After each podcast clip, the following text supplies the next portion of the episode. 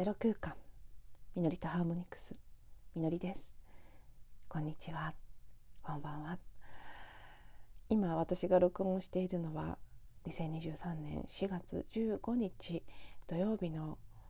ちょうど12時を少し過ぎたお昼の12時を過ぎた頃になっています、えー、東京は外は雨がしとしと降っていて今日は一日降り続くみたいですがうん、雨ももちろんそうなんですけど雨だけじゃなく私は朝起きた瞬間からもうものすごく大量のエネルギーや情報とてもとても豊かで大きなものが降り注いでいるなというのを感じていてうん。まあ若干こう興奮さえするような全身がしびれるような感覚を味わっています。で今日はお伝えしたいことが結構たくさんバーッと出てきているので少し長いエピソードになるかもしれませんが、うん、状況を見つつ庭に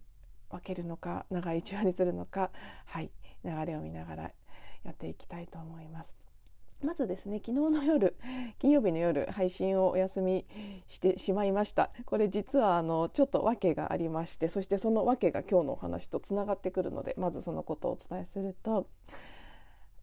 10時45分ぐらい夜の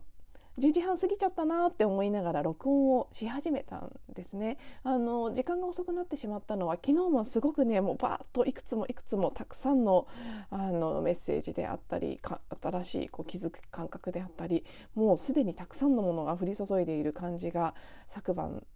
夜だけじゃなくて日中からずっとそうだったんですけど特に夜の時間帯はすごく強くいろいろキャッチするものがあったんですね。でそれが入ってくる都度その一つ現れた目の前のものに集中しているうちに 録音が遅くなってしまったと。であじゃあ録音しようと思って撮り始めてその音声の中で今日これからお話しする、えー、村上和夫先生というね、えーと、筑波大学の名誉教授でいらっしゃった、えー、昨年お亡くなりに昨年じゃないな2年前かな2021年って書いてありましたかね。2021年の4月13日に、えー、旅立たれたということで私あのこの村上和夫博士という方のことは存じ上げなかったんですけどそうこの4月13日が命日ということで命日に思いをこう馳せる意味を込めてこの村上和夫博士の登場するドキュメンタリー映画「スイッチ」という映画があるんですけどそれが監督の方がね無料公開をされていたんです。で録音の後半私の昨日のポッドキャストの短いエピソードだったんですけど昨日バッと出てきたキーワードをお伝えした後その出てきたキーワードそれは限界突破という言葉だったんですけどそれとこの「スイッチ」という映画まだ昨日その録音した時点では見てなくて予告編だけ見ても絶対見ようと思って構えていたその映画のおそらくこう中身として私が予感してたものと自分の中に出てきた限界限界突破とか何かこう本当に古い自分を超えていくという感覚がすごくつながる感じがしますっていうお話からの映画の無料公開のことをこちらでもシェアしようと思って話してたんですね。そしたら情報を見てるうちに4月13日木曜日午後7時から15日土曜日午前0時まで無料公開っていう情報を見た時にはたと「あれちょっと待って」って15日土曜日の午前0時ってつまり15日土曜日の、ね、日付が変わる瞬間ってこと？ね、この0時ってね、午前0時、午後0時、ちょっと分かりにくいですよね、時刻の。で、でも15日の午前0時ってことは、今から1時間後ぐらいにもう公開終了しちゃうってことだよねって。なんか定かじゃないにせよその可能性が高いっていうふうに瞬間感じまして。やばいこれはポッドキャストをやってる場合じゃない。とにかく私が見なくてはって言って。慌てて録音を中断して。はい、えー、残り1時間で1時間20分ぐらいの映画だったのであの少し早回しをしながらですね 途中途中1.5倍速とかで YouTube で公開されてたものだったので見ながらなんとか12時までに見終えてそして眠りにつき夜寝ている間にもたくさんの情報が処理されて今朝起きてからももうずっともう本当にダウンロード状態でバーッといろんなことが巡ってきて自分の中に。すごくそのどんどんどんどん出てくるものそれらが点と点が線になっていくような感覚もあってかれこれ数時間瞑想したりジャーナリングしたりなんかキャンドルつけていろいろ感じたり気になったピンときた動画を見たりとかいろんなことしながらその情報と情報をつなぎ合わせるような熟成させるような時間を過ごしての今お昼時なんですね。なのでそう昨日残念ながら皆さんにこの映画のことをその見られるタイミングでお知らせすることはできなかったんですがあのもしもしかしたらねたくさん多分拡散されてたと思うので別のルートで情報を得られた方も大勢いらっしゃるんじゃないかなと思う私にもね2箇所から来ました 実は。なので、はい、キャッチしてて見てた方は見た見たって思っていただいてると思うんですけどあの見なかったという方には今から私がかいすごく私なりの視点でですけどものすごくかいつまんで 情報をお話ししたいと思いますしもちろんあの無料公開が終わったということでしかなくて有料でどこでどういう形で公開されているのかっていうのはちょっとよくわからないんですけど何らかの方法で見ることはもちろん今後もできると思いますので話を聞かれてすごくピンと来られた方いらっしゃいましたらあのね有料であったりもしくは何か次の無料の公開のタイミングを意図してみるなりしていただけたらなというふうに思います。でままずはこの「スイッチ」という映画昨日見て感じたことやその情報として私がシェアしていただいた方からもらったあの概要とかをお話ししていくんですけど実は昨日映画を見て、えー、その映画の中身がこの映画だけではなく私が今週感じてきたさまざまなことともうすでにたくさんつながっていた伏線のようにいろんなものがもう本当に一つの同じこう大きな川の流れに注ぎ込まれていくいろんな、ね、川の支流から大きな一つの流れに統合されていくような感覚があったんですね。でうん具体的にはそうですねエピソード752「人体の神秘と女性性の怒り」という、えー、録音の中で私がサウンドヒーリングのクラスでサウンドフィジオロジーの授業ですね人体に関する解剖学的な話があってそこで私たちのこの人体の神秘ということを感じてそこから神というか源というかうんあの今日これからお話しする「スイッチ」という映画の中で村上和雄先生は「サムシング・グレート」という呼び方をしていてそれもすごくねしっくりくる表現ですね。何か大いなるものということその私たちを生み出した何者かわからないその存在のこと。それらについて体とか遺伝子とかそういったところを切り口に考えさせられる感じさせられるということがすごくね今週色濃く出てきていたなと。面白いですね。本当にこういうふうに一定時間1週間とか10日間とかもしくは23日という時間の間に一気に同じテーマのことがバババッとくることって皆さんもきっとご経験あると思いますし私もたびたびそういうことありますけど今回結構分かりやすくはっきりきたなと。そういう時ってやっぱりね私の捉え方でいくと宇宙的なエネルギーがたくさん降り注いでいる時、まあ、その銀河の活性化の専門ポータルが開いて、うん、すごくこうそういうサポートの何かが降り注いでる時ってそういうこうシンクロニシティとか、うん、が起きやすいなっていうふうに思うんですけど、まあ、まさに今もそういう時だなと。すごくなんか本当思いつくたままにバラバラお話ししちゃうので 話が飛んで分かりにくかったら申し訳ないんですけどちょっとあえて止めずにそのままあの今感覚のまま話すようにしてみます。今日は特にそれが必要そうな気がするので。でやっぱりねそのこの時期すごくマジカルな感じをとても強く感じてます。毎日毎日とても濃厚で、うん、奇跡神がかったような感じがするというのが私の実感としてあってそれはおそらくこの大変容の2023年の、えーと、カレンダーの1年ではなくてホロスコープ的な1年が春分点を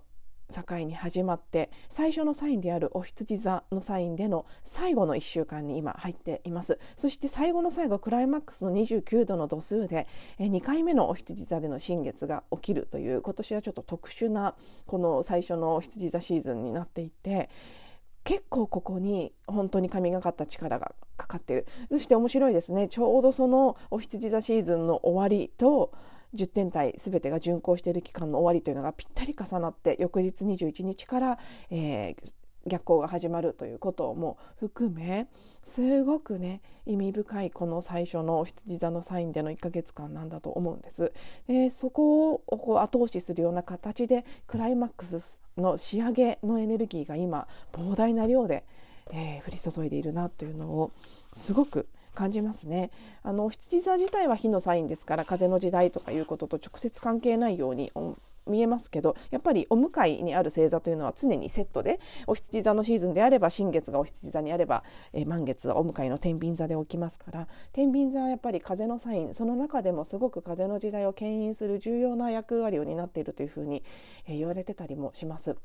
私はね天秤座自分が太陽天秤座ということもあってすごくその感覚理屈抜きに体でわかるなと思うところがもう前々からあったんですけどなのでねこの羊座天秤座のセットのこの1ヶ月間っていうのは本当に入り口を飾るにふさわしいというか彩るというか飾るっていうとちょっと変かもしれないですけど何かこのタイミングに用意されているすごくマジカルなゲートだったんだろうなというふうに今感じています。そしてその仕上げ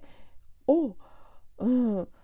サポートするかのようにこのタイミングでこの映画の無料公開。私はもちろん個人的にすごく今週そのね人体に関することに意識が向いていたこともありますし自分の中でも何かが大きく目覚めようとしているっていう感覚はずっとこの数日強く持っていたのでで昨日も私自身の中から限界突破とか本当に無限の可能性に向かって跳躍していくというイメージが来ていたんですね。私の中で目覚めたがっている細胞やそう DNA があるという感じが強くし始めていたところにこの映画のことがシェアされてきて。であそうですね。ちょっと話が分かりにくくなっちゃうと思うので先にどんな映画なのかのことをお話しします。もうすでに分かりにくいですよね。でも本当にごめんなさいなんですけど。はい。えーと、ちょっとここからまず先に映画の紹介をすると村上和夫博士というさっきも言いましたが筑波大学名誉教授でいらっしゃった、えー、あのー、方がいて遺伝子の研究を主にされていた学者さんです。であの予告編は多分今でも見られるんじゃないかなと思うんですけど YouTube で。村上和夫スイッチというふうに多分 YouTube に入れて検索していただければ予告編は出てくるかなと。もしくは私このエピソードの概要説明欄に予告編の URL もしまだ見られそうであればそのまま貼り付けるようにしますね。それを見ていただくだけでもどなんとなくどんな、えー、メッセージのある映画なのかというのはすぐわかると思いますしそれだけでも響くものが何かあると思います私もそうでした。でその予告編の冒頭で、えー、村上博士が語っていることでもあるんですけどこの私たちの遺伝子には DNA というねあの螺旋構造での中にはしごのようなものがある、えー、ものがあるとこれが何年か前に発見されたわけですよね。ですごいもうその DNA というのは発見されたのは大発見だったみたいですけどそこに DNA のはしごというのがあってそれは32億段のはしごがあり月までの約2.5倍の距離にあたると、まあ、この階段を1段をね標準の階段の高さとした場合です。そしてそれは1ページに1,000文字書かれている1,000ページの大辞典百科事典が3,200冊あるような情報の量でその膨大な情報量がたった1グラムの2,000億分の1のサイズのものの中に入っているんだと。もうこの時点で本当にそのねサウンドフィジオロジーで私が学んでエピソード752でしたっけ？でお話ししたのと、まあ、まさに同じでもう人体の神秘そのじゃあその膨大な量の情報というのを誰が DNA に書いたんだという話？そしてそれをそんな小さなものの中にどうやって閉じ込めね収めたんだっていう話で。まさにこの「サムシング・グレート」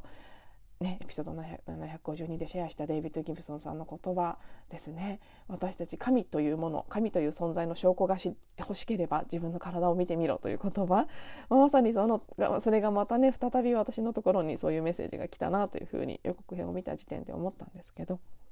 ですがこの膨大な量の DNA の情報の中で現時点でほとんどの情報が眠っているジャンク DNA というのはたくさんあるというふうにまあ、一般的にも知られていることだと思いますけどまだ私たちは DNA の中に眠っている情報の23%しか使っていなくて残りの97から8%は休眠状態にあるということ。そしてその遺伝子のスイッチを入れるものは何なのかということ。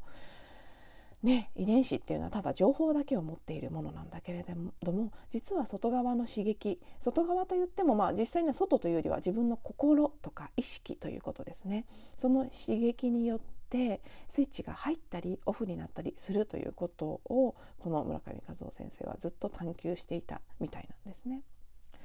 でえっ、ー、とここでちょっとまた話が飛んじゃうんですけど私はこの話をしていて今朝あのあっと思ったんです。今朝というか、まあ、昨日の時点で映画を見た時にも思いましたけど同じことをポッドキャストずっと聞いてくださってる方は以前から私が何度かシェアしているのを覚えてくださってるかなと思うんですけど遺伝子液鏡ジーン・キーズというリチャード・ラドさんイギリスにお住まいの、えー、方ですね。イギリス人の方が作られたこの DM DNA と液です中国の液鏡を組み合わせてそれをこう私たちが人類というものを読み解く一つの鍵であるということで、えー、この情報をね彼もリチャード・ラッドさんもある意味掲示としてダウンロードして2002年から書き溜めたものを今は書籍も出てますし学びの体系としてプログラムとしても提供されていることなんですね。私たちの遺伝子というのを液という情報と組み合わせて読み解いていくっていうことをしている、えー、英知でこの遺伝子液鏡の中でリチャード・ラドさんも同じことを言ってるんです。私たちの DNA というのは眠っているこの遺伝子というのはほとんど眠っているというのと同時に遺伝子っていうのは実は、えー、その刺激によってさまざまな形で発するものを変えるということ。ですね。遺伝子があの指示を与えてアミノ酸であったりね体の中のさまざまなあの物質を作るということをするそのタンパク質を作ったりするののそのための情報を出す持ってるのが遺伝子なんですけどじゃあその情報がどのように取り出されてどのように発揮されるのかということは実は遺伝子に加えられる刺激によって変わるんだということをそうリチャードも遺伝子液鏡の中で言ってるんです。それを遺伝子液鏡では周波数によって変わるという捉え方をして心の闇周波数天の才才能の才ですね。天の才周波数天の光周波数という3段階で、えー、まとめてそれぞれの周波数で刺激を与えた時に一つ一つの64個ある遺伝子の鍵の一つ一つがどんなふうに発揮されるのかということを本当に膨大な量の情報と美しい言葉で語られているのがこの遺伝子液鏡の英知なんですけどあすごく同じこと言ってるなって私の中で思ったんですよね。私たちの遺伝子、まあ、大半がまだ今の時点では目覚めていない状態にあるということも共通してますし目覚めていたとしてもこの私たちがよくね遺伝だからみたいなことを性格であれ才能であれあの体質であれ遺伝だから仕方がないみたいなことを言いますけど実は遺伝じゃなくて遺伝子は環境によってスイッチがオンしたりオフしたりオンオフだけじゃなくて遺伝子液鏡的に捉えればどのような形でオンするのかということが変化するということですね。遺伝子自体はただ情報を持っているのでそれをどんな形で引き出してどんな形で使うのかということには無限の可能性があるということそれが、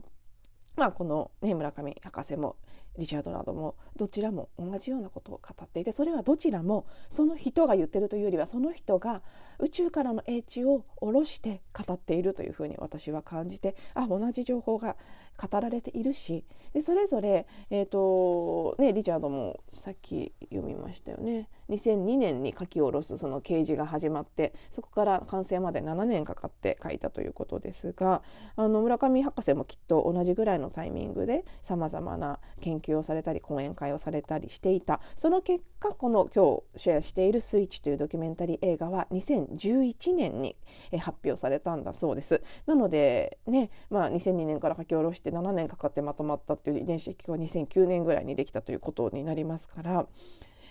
数年の誤差はあるにせよやっぱり同じぐらいの時期にそういう情報がパッと下ろされていた。そして私がすごく今回このシェアがねあの LINE グループとかで2箇所からこの無料公開の情報が入ってきてで予告編をまず見た時にこのタイミングでこの映画が無料公開されてそれが広く拡散されてこの情報が全ての、ね、日本人とかじゃないにしても一定数以上の日本人の意識の中に入って潜在意識を書き換えていく。ここでこの遺伝子ということ私たちの遺伝子が実はスイッチオフしていてそれをオンすることができるしそれをオンしたらすごい無限の可能性があるんだということに気が付くことがものすごい今このタイミングの人類にとって重要な意味を持つことだということを私はもうね直感的に感じたんです。私個人にとっても今必要な情報でしたけどそれはそこを超えて私の中で変容が起きるということも集合意識の変容に関わっているし私以外の多くの人がこの情報に触れるということも同じように同じ一つのテーマの変容に関わっていて人類の、まあ、よくねそのクォンタムリープ量子的飛躍と呼ばれるような飛躍が起きるというふうにずっと、えー、ある意味予言のような形で語られていますけどまさにそこに一歩近づくような大きな目覚めが起きる。そのためのこのタイミングでの無料公開だしそういう意味ではね本当に村子村上和夫先生っていうのは本当その死のタイミングさえも死をもってさえそして死後もこの人々の DNA の目覚めということにコミットしてそこの役割を果たされてる方なんだなっていうのもすごく感じて、うん、なんかねそういうのってやっぱり大きな役目を持ってる方たち皆さんそうですよね。はいそんな感じでですね、まあ、まずその この情報が巡ってきた今これが無料公開されたそして私を含む多くの人たちの中で何かこれをきっかけに気が付くことがあるそれがこのタイミングで起きている。そしてここからここからこの金環皆既日食までの、えー、新月お羊座2回目の新月までの1週間があるということ。なんかねその全部が伝わりますかね。本当に興奮するぐらいすごいことだっていう感じがもうねうわーって思考とか理屈のレベルじゃなくて感覚でうわすごいことが起きてる今っていうのを結構ね強く感じているんですね。であのちょっともう20分過ぎちゃいましたのでやっぱり2話に分けて、えーと、その映画の中身であったり中身から感じたことというのはこの続きでお話ししていきたいと思いますがそうですね、まあ、続きを話してからこの話は言った方がいいのかな。なんかそう本当にねこの2回目のお羊座の新月とすごく深く絡んでる感じがするんです私今回のこの映画を見て起き始めている気づきというのが。はい、なので そうですねそれはちょっと今言っても分かりにくいのでまた続きをお話ししてから、えー、その部分触れていきたいと思います。もしよろしければ、はい、2話目もぜひ、えー、続けてお楽しみください。では最後までまず1話目聞いていただいてありがとうございました。また次のエピソードでお会いしましょう。